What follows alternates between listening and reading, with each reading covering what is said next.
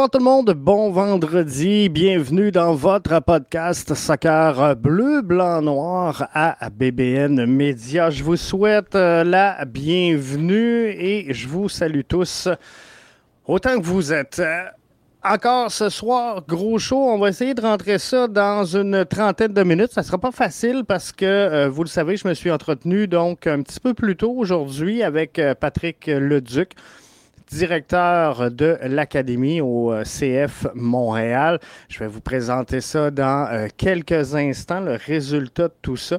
Mais euh, tout juste avant, j'ai quelques points que je veux discuter avec vous.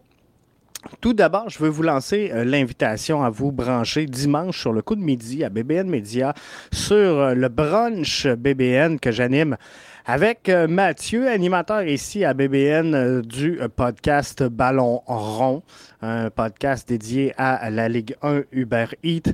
Encore plein de sujets cette semaine et c'est le fun le dimanche matin parce que vous êtes très actifs hein, et vous y allez d'énormément de commentaires, donc c'est toujours très plaisant. Donc, ce dimanche, on se parle de Jovinko à Montréal. Est-ce qu'on le prendrait ou on le prendrait pas? Hein? Il y a une relation amour-haine. On a aimé et détesté Sébastien Jovinko. Donc, est-ce qu'on le prendrait s'il serait euh, disponible pour Montréal? Le Ribren, un an plus tard, on n'aura pas le choix d'en parler parce qu'on ne peut pas mettre ça vraiment sous le tapis ou sous la couverture. On va se parler de la 132. Est-ce que c'est un dossier qui évolue? Est-ce que c'est un dossier qui va dans la bonne direction? On se parle de tout ça et on va se parler de la Ligue des champions de la CONCACAF. Est-ce que ça devrait être une priorité pour la troupe de Wilfrid Nancy en ce début de saison et en ce début surtout de 2022? Aujourd'hui, on, a su un peu euh, la teneur de certaines formations. Euh, on sait que Romel Kyoto, et j'ai signé un billet là-dessus via euh, le site bbnmedia.com. Mais Romel Kyoto a été donc choisi par la sélection du Honduras pour représenter donc sa, sa, sélection nationale. Georgi Mihailovic qui était avec euh, la sélection américaine, malheureusement, sa, candidature n'a pas été euh, retenue. Je veux qu'on s'en parle parce que, sincèrement, selon moi, c'est pas c'est pas le meilleur choix qu'on a fait du côté de la sélection américaine. On va s'entendre sur une chose, euh, je suis pas déçu de voir Georgi Mihailovic de retour avec le CF Montréal. Je pense qu'il peut euh, rendre de fiers services à cette formation-là. Principalement, euh, bien sûr, en Ligue des champions de la CONCACAF. On va avoir besoin de tout notre monde parce qu'on sait qu'il va déjà en manquer. On, parle de euh, Romel Kyoto qui ira rejoindre la sélection hondurienne. On aura sans aucun doute des joueurs qui seront sous le protocole COVID rendu là. Alors, euh, ça va être vraiment intéressant de suivre qui sera disponible pour aider la formation qui va affronter Santos Laguna. Un match qu'on veut gagner, hein, parce que c'est un match revanche pour le CF Montréal. Hein. Souvenez-vous, la débandade de 2009. Euh, en toute fin de match, alors qu'on s'est fait ravir ce qu'on croyait être bon. Donc, Mihailovic n'a pas été choisi. Euh, selon moi, il est devant Sébastien euh.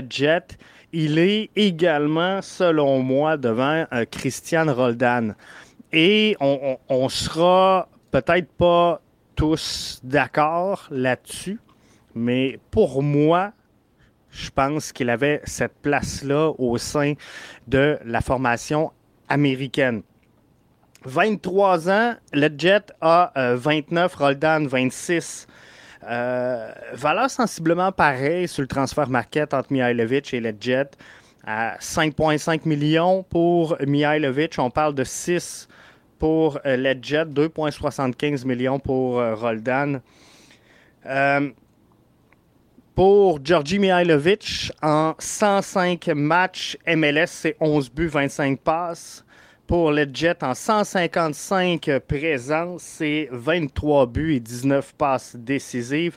Euh, pendant ce temps-là, Roldan, en 198 apparitions, euh, départ, prenait 28 buts et 25 passes. Avec l'équipe américaine, Mihailovic est à 6 matchs, 1 but.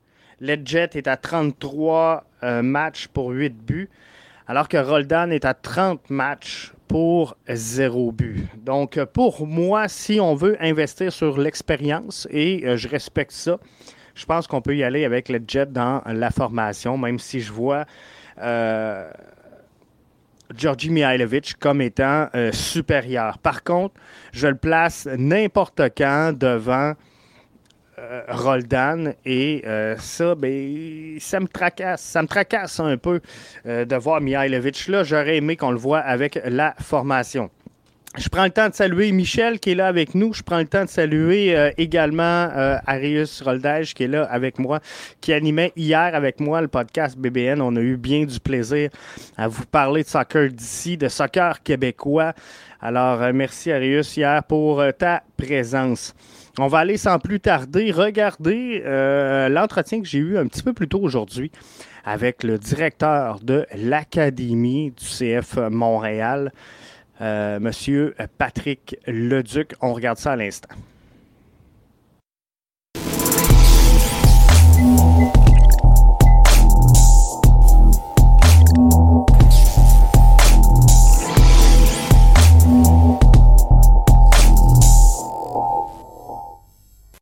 M'entretenir avec Patrick Leduc, euh, directeur de l'Académie du CF Montréal, suite à l'annonce, bien sûr, euh, de la présence de l'Académie du CF en euh, PLSQ. Salut Patrick, ça va bien?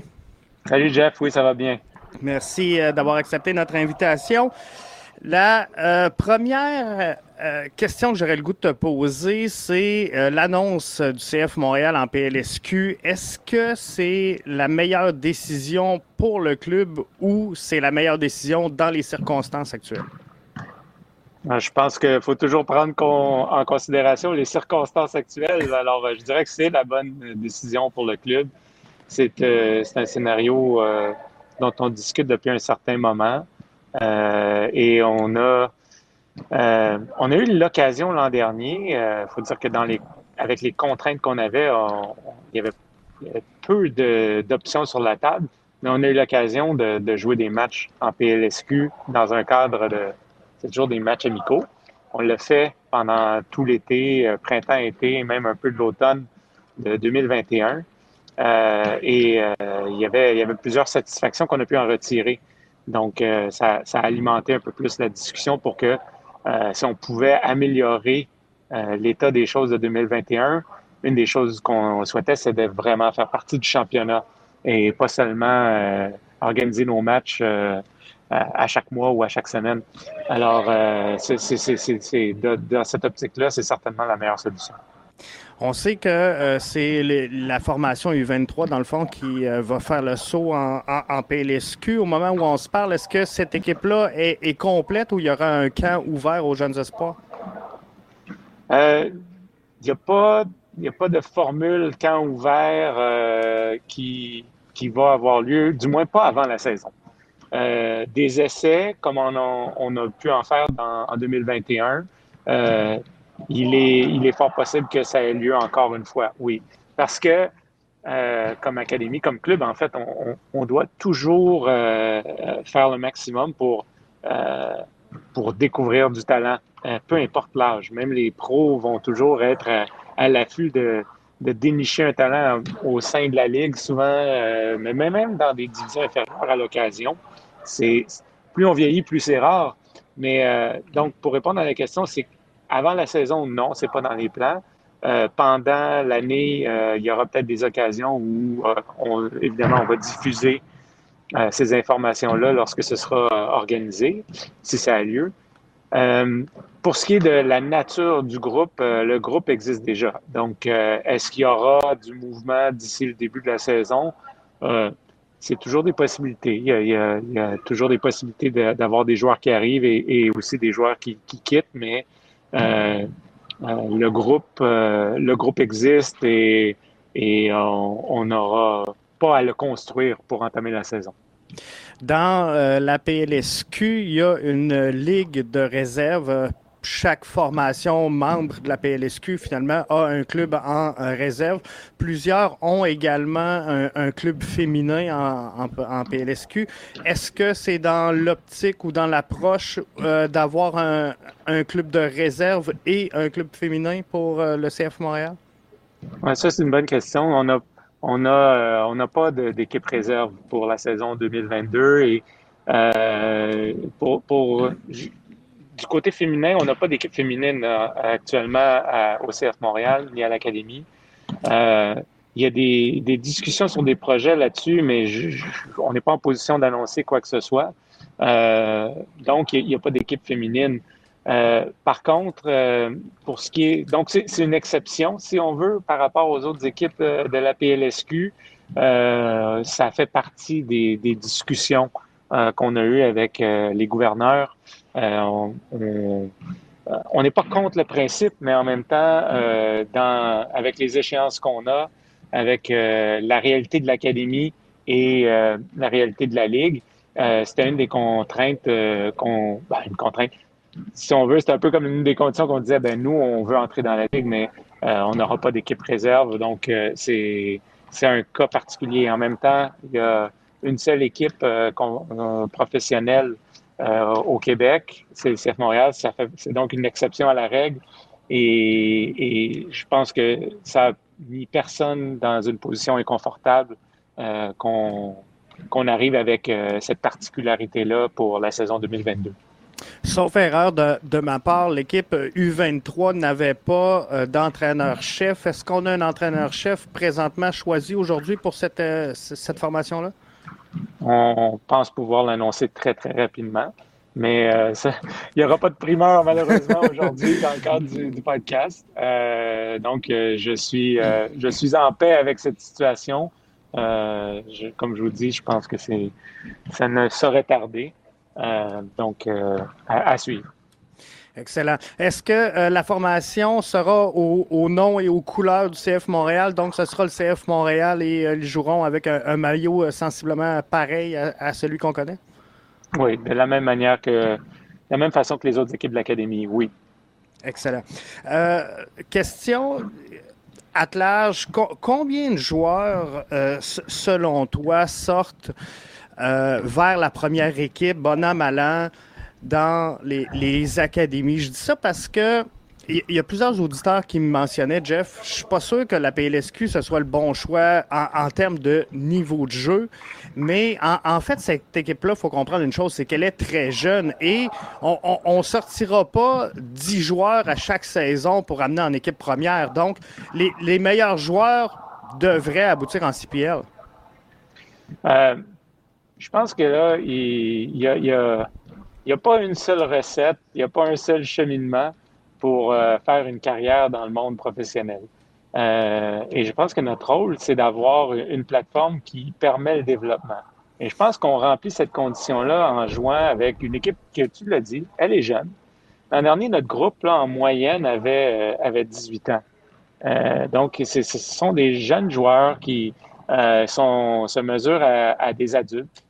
Euh, et qui, qui rencontrent donc un très bon niveau de compétition, ce qui est souhaitable à l'âge où ils ont.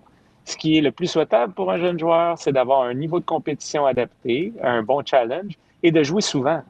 Euh, parce que même si on a énormément de talent, si on est privé de minutes, c'est un peu comme une plante qui n'est pas arrosée. Euh, donc il, il, faut proposer quelque chose qui, qui donne un défi aux joueurs, il doit y avoir de la concurrence aussi au sein du groupe. Ça ne peut pas être donné facilement, ça doit être mérité. Euh, et, dans certains cas, le défi, euh, s'il n'est pas suffisant, il faut en proposer un meilleur. Ça, ça, arrive. Euh, dans certains cas, il y a aussi des, joueurs qui sont prêts à passer à une autre étape intermédiaire avant d'atteindre l'étape ultime ou une, une, étape qui est celle de la MLS, par exemple. donc, euh, on traite ça au cas par cas. Je pense que si on, peut permettre à un joueur euh, qui a déjà un contrat pro d'aller chercher des minutes dans un circuit comme la CPL, c'est pas une mauvaise chose. Si on peut permettre à un jeune joueur qui, qui fait partie de l'académie d'aller jouer en PLSQ, c'est pas non plus une mauvaise chose. et, si on peut aussi, deuxième objectif, donner du temps de jeu à un jeune pro qui fait partie du groupe MLS, mais qui joue parfois, euh, joue peu ou joue pas, mais qui pourra euh, euh, aller chercher un peu de compétition, donc avec une équipe réserve, ben là, on a, on a plusieurs solutions pour le développement des joueurs. Et c'est le but de la démarche, d'avoir plusieurs solutions, plusieurs leviers, plusieurs tremplins qui vont permettre aux joueurs de, de s'améliorer, de se développer et éventuellement d'aider l'équipe en MLS si euh, je, continue dans cette lignée-là où on, bon, on a des jeunes, on veut les former, euh, ils ne sont pas encore professionnels, on sait que la PLSQ est une ligue semi-professionnelle. Est-ce que c'est ce qui fait qu'on a vraiment euh, opté pour la PLSQ plutôt que, par exemple, greffer une équipe de CPL qui, serait, qui, appartiendrait au CF Montréal? C'est une question super hypothétique et, et, même si l'idée peut, peut être discutée, je pense que là-dessus, c'était pas une option, premièrement. Euh, et, euh, je veux dire, côté, il y a des aspects politiques, de gouvernance, euh, la nature du groupe, de la Ligue en CPL, c'est différent. leur volonté de ne pas être une Ligue réserve. donc, je, veux dire, je, peux, continuer à en parler, mais pour moi, c'était même pas un, scénario qu'on a qui était réaliste pour cette année. Et donc, je veux dire, je reviens à ça. La meilleure situation dans laquelle on peut se trouver, c'est de jouer euh, dans la PLSQ, mais de faire partie du classement. Parce que pour nous, il y a une différence entre jouer un match amical où les substitutions sont éliminées, euh, illimitées euh, et affronter une équipe qui est première au classement ou deuxième au classement, qui va lutter avec son équipe type tout au long de la rencontre. de la même manière, nous aussi, on se sent pas euh, dans l'obligation de faire jouer 22 joueurs comme, comme on s'était donné un peu l'objectif de le faire à certains moments l'année dernière. Donc, il y a vraiment une dynamique qui change. Euh, et, je crois que ça va être une compétition euh, vraiment intéressante, autant pour les jeunes que, que les équipes qu'on va affronter. Est-ce qu'il y a une philosophie qui va être euh, mise de l'avant avec cette formation-là, dans le sens que euh, on sait que le CF Montréal veut construire de l'arrière, veut être une équipe qui défend très haut sur le terrain, a, changé un petit peu son approche dans la gestion sportive qu'elle fait sur le terrain. Est-ce qu'on veut amener la même chose en PLSQ où on est vraiment à l'étape de on veut développer des joueurs et des aptitudes? Là, je ne veux pas en parler parce que tous nos adversaires vont, savoir ce qu'on va faire. vont connaître la stratégie. Non, il y, a, une certaine cohérence, effectivement, qu'on veut avoir. Euh, parce que, d'une part, on veut former nos jeunes et on veut qu'ils soient prêts à, remplir un rôle s'ils ont euh, l'occasion d'aller s'entraîner chez les pros ou encore d'un jour évoluer dans cette équipe-là. Donc oui, il y a une certaine cohérence à avoir. En même temps, on, sait que euh, euh, il peut y avoir des changements dans l'équipe première. Donc, euh, euh, essayer d'être une copie conforme de la première équipe, ça peut être un piège aussi. donc, je pense qu'on doit être dans une sorte de formule hybride où on, pourra, on, va souvent épouser le modèle de jeu de la première équipe. Et dans certains cas aussi, on va avoir peut-être une alternative qu'on va pouvoir proposer. Et ça, je pense que ça va euh, être bon pour la formation des jeunes joueurs, d'avoir cette capacité d'adaptation à, différents systèmes, à, différentes façons de défendre ou à différentes façons d'attaquer. Euh, et comme, comme on l'a dit, comme ils sont très jeunes, ils sont encore dans des étapes de formation où c'est assez important de couvrir toute la matière, si on veut. Euh, donc, donc une, formule hybride, je dirais, c'est un peu ce qu'on recherche. On euh, avait euh, la saison dernière cinq joueurs euh, de la première équipe qui étaient prêtés en, CPL. Est-ce que ça demeure malgré le fait qu'on va avoir l'équipe PLSQ? Est-ce qu'on veut garder des joueurs en CPL? Et est-ce que on avait entendu parler d'éventuellement pour parler pour faire passer le nombre de prêts autorisés en CPL de cinq joueurs à huit joueurs? Est-ce qu'on a du développement là-dessus? Euh, J'ai pas de développement là-dessus. Euh, c'est sûr que la formule avec les prêts a, déjà montré qu'elle pouvait bien fonctionner. On sait que l'an dernier, James Pantemis a joué plusieurs matchs avec la première équipe. L'année antérieure, il avait été, euh, il avait d'abord joué en CPL. Euh, bon, je, pense que des gens ont certainement vu des articles passés euh, et peut-être entendu Wilfred Nancy montrer à quel point les joueurs qui étaient passés en CPL commençaient à s'affirmer davantage lorsqu'ils les voient à l'entraînement. Donc ça, c'est des, ça nous semble être des côtés très positifs à, cette formule-là.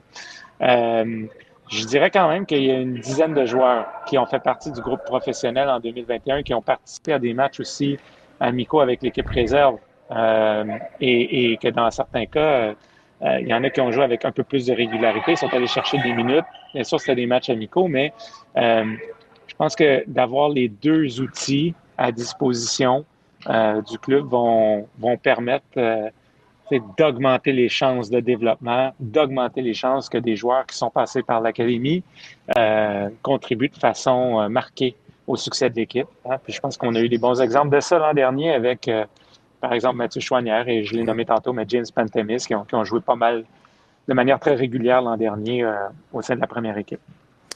Je veux, euh, je, je, peux pas ne pas te parler de MLS Next. On sait qu'il y a quelques équipes qui seront pas là en, 2022.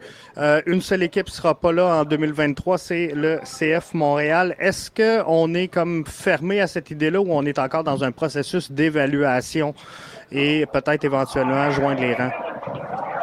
Ben, au moment, au moment où on se parle, je suis, je, peux pas euh, statuer sur on est plus proche, plus, euh, est-ce qu'il y a une ouverture. La Ligue, on l'a pas vu. Je pense que les mêmes paramètres euh, qu'on avait discuté, qui avaient été évoqués en décembre par Olivier Renard, sont, il n'y a rien qui a changé. Il n'y a rien qui est en activité. Donc, pour le moment, je dirais que la situation, c'est le statu quo par rapport à notre dernière position. Nous, on s'engage pour 2022 en PLSQ et on va évaluer la, situation au fur et à mesure. Euh, et de la même manière, je pense qu'on va, on va, on sera capable d'évaluer aussi de ce qui se fait dans ce nouveau circuit MLS Next Pro.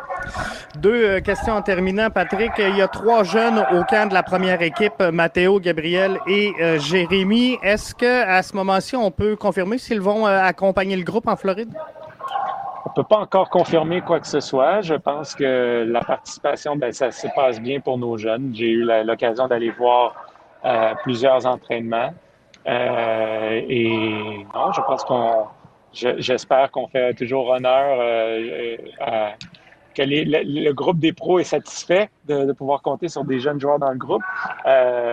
mais ce que je veux dire, c'est que pour nous, à l'Académie, on est très fiers d'avoir encore une fois, une, participation. Et s'il y a des besoins, on, on, sait que la porte, euh, qu'on sera toujours euh, disponible pour, euh, pour aider le groupe pro à se préparer là, de la meilleure des façons. Mais les annonces par rapport à ça devraient, devraient bientôt être, être faites. Dernière euh, question, Pat. Euh, Maxime Crépeau vient d'être transféré pour 20 euh, fois le prix que le CF Montréal, jadis l'Impact, avait acquis.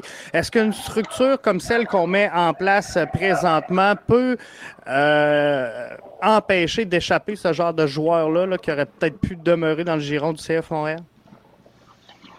Euh, écoutez, c'est sûr que euh, en termes de structure, on va toujours essayer de se donner les meilleurs moyens de bien évaluer le personnel qu'on a. Euh, et, on va souhaiter que le, joueur se développe chez nous plutôt qu'ailleurs.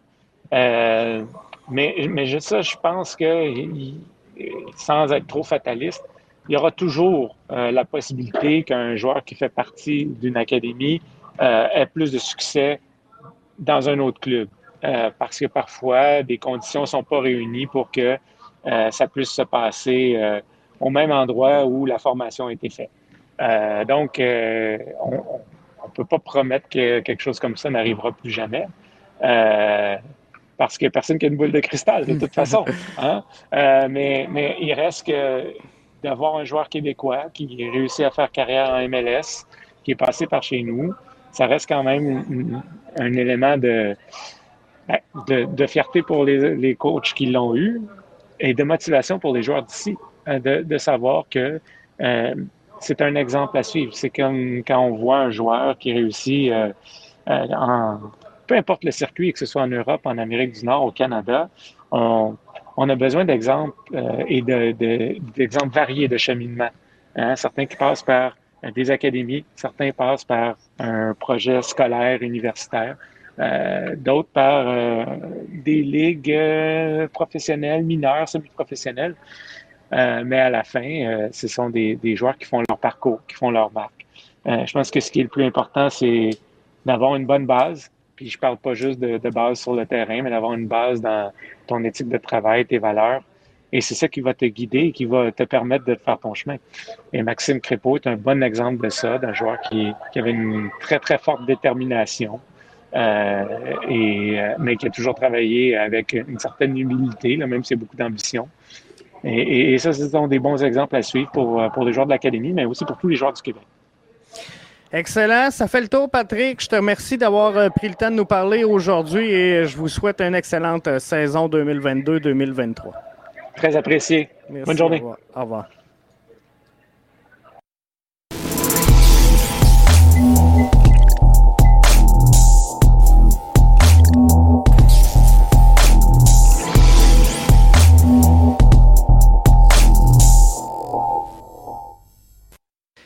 J'ai essayé, j'ai essayé de poser euh, les questions donc que je trouvais euh, pertinentes à, Patrick Leduc. J'en ai échappé une que je viens de voir passer à, l'intérieur de la boîte de discussion via notre euh, plateforme de diffusion YouTube. C'est Marc qui dit est-ce que l'équipe PLSQ pourrait rencontrer l'équipe 1 en championnat canadien? On sait que la PLSQ aura accès euh, au championnat canadien. J'ai pas. Euh, j'ai pas pensé, pour être franc, à, poser la question à M. le Duc, mais ça va être intéressant et je vous promets d'aller aux sources euh, de cette question-là dans les prochains jours. Et en début de semaine, je vais vous revenir avec une réponse là-dessus parce que je, je trouve cette question-là, Marthe, vraiment pertinente et euh, elle, mérite qu'on s'y attarde et euh, qu'on lui réponde. Donc, je vais donner suite. C'est euh, définitif. Il y a une rumeur amenée par MLS Update Hub sur Twitter pour une possible venue de Shaq Moore à Montréal. On dit qu'il y aurait trois équipes dans le derby présentement. C'est un latéral droit, 5 pieds, 11 pouces. Les droits de découverte appartiennent au CF Montréal. Présentement, Nashville et Cincinnati seraient les deux autres formations intéressées par le latéral droitier. Et je vais être franc avec vous, je doute. Je doute sincèrement de l'intérêt du CF Montréal dans ce dossier-là. Mais euh, par contre, si euh, Moore devait signer avec Nashville et Cincinnati, c'est sûr qu'il y aurait un si on veut, un frais de compensation versé au CF Montréal qui possède le joueur sur sa liste de découverte. Donc, mon point étant est que si Olivier Renard démontre de l'intérêt envers le euh, défenseur, c'est sûr qu'on vient créer un petit peu une surenchère sur euh, la valeur du joueur et ça pourrait être profitable donc euh, pour la direction. Mais il ne faut pas s'attendre à, se mettre riche avec ce genre de transfert-là. Je vous rappelle que euh, les droits de découverte sur Didier Drogba se sont transigés pour 100 000. Donc sur chaque mois, je ne suis pas sûr qu'on va se payer un DP avec cet argent-là, mais si on fait un gain, euh, ça serait intéressant, mais je serais surpris, sincèrement, de voir Shaq Moore euh, aboutir ici, surtout qu'on vient de signer Alistair Johnson, qui est capable de prendre place là, mais euh, qu'on présume qu'il sera à la droite dans l'unité centrale, dans la charnière centrale à 3 du CF Montréal. Mais on a Mathieu Chouanière qui peut venir en backup à Zachary Broguillard. Et euh, il n'y a rien dans les cartons présentement, en tout cas, qui laisserait euh, pointer vers un départ de Zachary Broguillard à court terme. À long terme, peut-être. Au mercato d'été, peut-être. À la fin de la prochaine saison, peut-être. Mais pour l'instant, ça ne semble pas être dans les cartons. Deux points en euh, terminant. Vandril Lefebvre, ancien de l'Impact de Montréal, qui évoluait la saison dernière en PLSQ avec l'AS Blainville, va rejoindre un autre ancien de l'Impact de Montréal, Sandro Grande, qui est dans le giron euh, du FC Laval. Donc, euh, Vandril Lefebvre aura la chance d'évoluer contre le CF Montréal pour la prochaine saison. sous le mauve du FC Laval. Et c'est confirmé, j'en parlais tantôt avec Patrick, transfert confirmé de Maxime Crépeau, destination LAFC, 1 million de frais de transfert. On l'avait échangé pour 50 000. Euh, on parle de gamme, donc c'est 20 fois le, montant qu'on avait obtenu euh, à l'époque. Et euh, Patrice Bernier tweetait cet après-midi sur les réseaux sociaux qu'il y avait un règlement qu'il faudrait peut-être ajuster parce que Maxime Crépeau prendra une place rooster international à l'intérieur du LAFC alors que c'est un joueur home ground ici même à Montréal. Donc, est-ce que c'est logique? Est-ce que c'est illogique qu'à l'intérieur d'un même championnat, il y ait ce règlement-là sur les joueurs internationaux?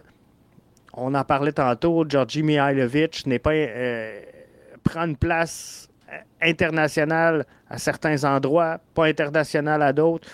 C'est un avantage, c'est un inconvénient.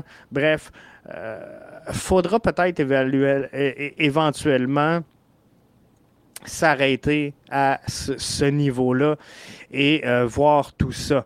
Je prends quelques commentaires avant de terminer. Arius nous dit manquait de profondeur dans cette position à la fin de la saison. C'est sûr que la saison MLS, c'est long, hein?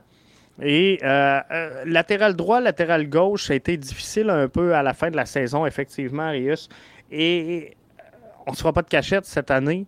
CF Montréal évolue sur trois tableaux. Euh, il y aura le championnat canadien, il y aura la, CONCACAF, il y aura euh, également le championnat MLS du circuit Garber, mais il y aura des joueurs qui partiront en sélection nationale, comme c'est le cas présentement de, de, Romel Kyoto, comme ce sera le cas d'un Kamal Miller, d'un Samuel Piet, fort possiblement, peut-être un Zachary Broguillard en euh, sélection nationale. Donc, faudra voir tout ça. C'est long une saison MLS et euh, faudra faire attention de garder des forces fraîches et surtout un mélange, parce que c'est ça qui a croulé le CF Montréal lors du dernier match face à Orlando, souvenez-vous. Un mélange intéressant entre des joueurs d'expérience, de qualité MLS, et euh, des joueurs donc à, fort potentiel, mais qui sont présentement dans un processus de développement. Euh, Juste du soccer euh, nous dit très content pour Maxime Crépeau. Gros move du LAFC. Vancouver, ouf. On va s'en parler. Je vais essayer d'en parler avec Mathieu dimanche dans, dans, le brunch BBN. Donc, je vous lance l'invitation encore une fois à être là. Euh, comment ça va à Vancouver? J'ai l'impression qu'on on vit un peu les années creuses qu'on a vécues à Montréal il y a de ça quelques années. On sent hein, depuis euh, l'arrivée d'Olivier Renard, l'arrivée de Thierry Henry, la continuité avec le projet de Wilfrid Nancy, on sent qu'il y a une structure en place. Vancouver, on, le sent moins, on se sent un peu plus éparpillé. Je pensais sincèrement que Marc Dos Santos serait l'homme de la situation pour venir mettre de l'ordre dans tout ça et euh, avoir assez de poids finalement pour venir donner une direction à, cette formation-là, ce qui n'a pas été le cas. Maxime Crépeau s'en va le rejoindre du côté du LAFC. Ça risque d'être euh, intéressant de, voir ça. Maxime Crépeau qui est euh, top 5, sinon on, pourrait dire top 3 des meilleurs gardiens de la MLS. Donc ça sera vraiment intéressant de suivre le développement du jeune gardien voir comment euh, ça va aller. Mathieu nous dit euh, Vancouver Whitecaps ont fait les séries. Ils ont fait les séries. C'était dur euh, vraiment toute la, saison. On été dans, à, l'écart du portrait des séries, mais on, quand même se sont inclinés contre un club CPL. Et, on l'a vu, là. CF Montréal, puis je veux rien enlever à la CPL mais le CF Montréal a gagné en CPL. Vous me direz, ça a pris un but du gardien de but sur une tire de pénalité. Euh, vous avez parfaitement raison. Mais, mais, je pense que le CF Montréal n'avait pas un club B, mais un club C, si, si, on peut le dire comme ça. Et on a réussi à, à sortir quand même avec la victoire. Le résultat en bout de ligne, dans l'histoire, on s'en souviendra pas tant. On va se souvenir du fait qu'on a passé alors que Vancouver a, échoué et, euh, Vancouver s'est pas rendu très loin non plus dans les, séries d'après-saison. Donc, ça manque un peu de structure, sincèrement, ça manque de mordant et de liant. Euh, Yves nous dit la bonne nouvelle pour Crépeau à LAFC, c'est qu'il ne sera plus ignoré pour le titre de gardien de l'année.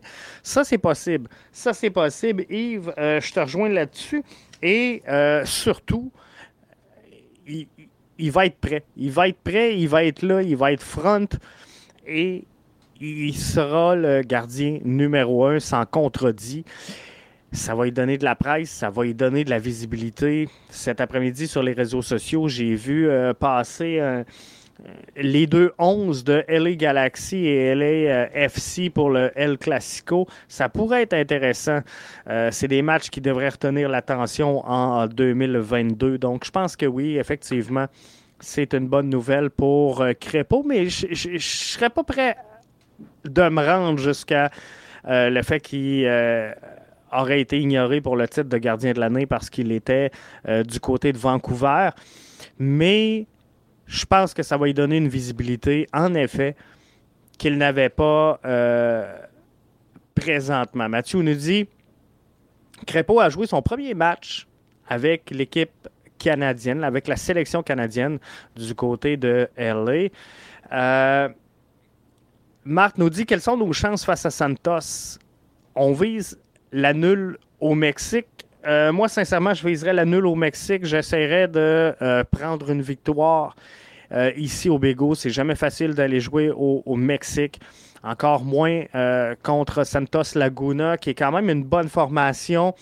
Où ce qu'il faudra en, en profiter, c'est que au match retour, le match officiel de, retour. Le deuxième match entre Montréal et Santos Laguna. Santos Laguna sera à une cinquième exécution en dix jours. Donc, un cinquième match en dix jours pour Santos Laguna qui affrontera dans cette séquence-là Club America. Donc, on n'aura pas trop le temps de, de, reposer les jambes. Ça va pas super bien en ce début de saison pour Santos Laguna présentement, mais ça va être un match vraiment intéressant à suivre et j'ai vraiment hâte. Puis à BBN, on va couvrir ça euh, avec vous ici. Vancouver a reçu un million pour Crépeau, un million en euh, argent gamme.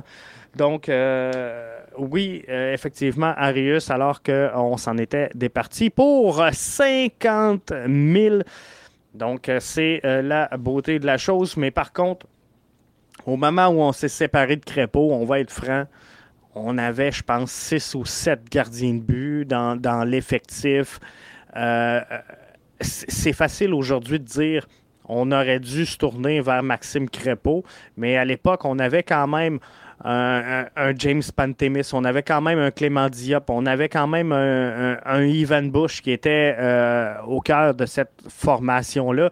Donc, est-ce qu'on avait vraiment de la place pour Maxime Crépeau? Est-ce qu'on avait le temps de jeu euh, à l'époque pour le, développer? Est-ce qu'on avait la réalité d'aujourd'hui de dire, regarde, on envoie Maxime Crépeau en CPL? Euh, c'est toutes ces décisions-là qui faut regarder. Mais c'est sûr qu'aujourd'hui, c'est facile. Ça, devient facile de dire on aurait dû garder Maxime Crépeau dans le giron du CF Montréal. S'il n'aurait pas connu de succès avec euh, Vancouver, on aurait tous dit on, on l'a échangé dans le bon temps. Bref, euh, maintenant qu'on connaît les résultats, effectivement, je pense qu'on ne scorera jamais à 100% euh, dans ce genre de décision et de développement des joueurs. Donc, ça fait ça fait partie de la game. Et Là-dessus, je vous euh, je tire la plaque. Je vous souhaite un excellent week-end. Merci d'avoir été avec nous. Je vous donne rendez-vous hein, euh, dimanche pour le brunch BBN. Je vous rappelle rapidement nos sujets. Euh, Jovinko à Montréal, on le prendrait ou pas. le Ribren un an plus tard, on se parle de la section 132. Qu'est-ce qui arrive avec la 132? Qu'est-ce qu'on va faire avec la 132? La Ligue des champions? Que ça devrait être une priorité pour le CF Montréal en début de 2022. Ciao, bye. On se reparle dimanche midi pour le brunch BBN.